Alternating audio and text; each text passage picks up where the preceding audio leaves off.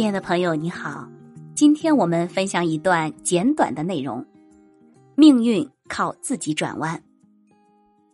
每个人的人生呢，有两条路，一条用心走，叫做梦想；一条用脚走，叫做现实。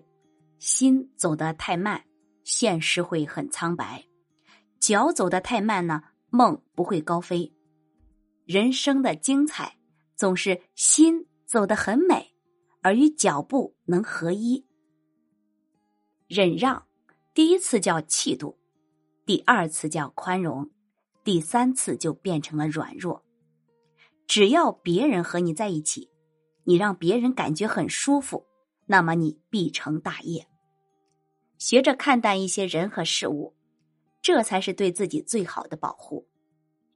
生命呢，不是一场赛跑，而是一次旅行。比赛在乎终点，而旅行在乎沿途的风景。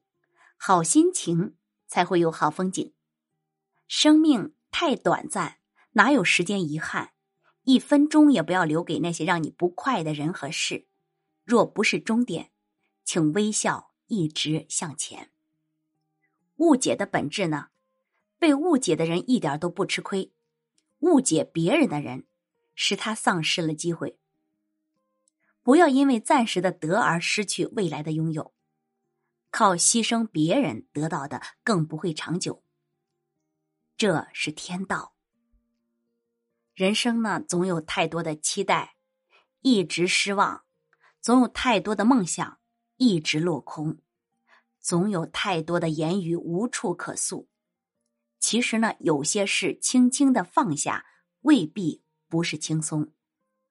有些人深深的记住，未必不是幸福；有些痛淡淡的看开，未必不是历练。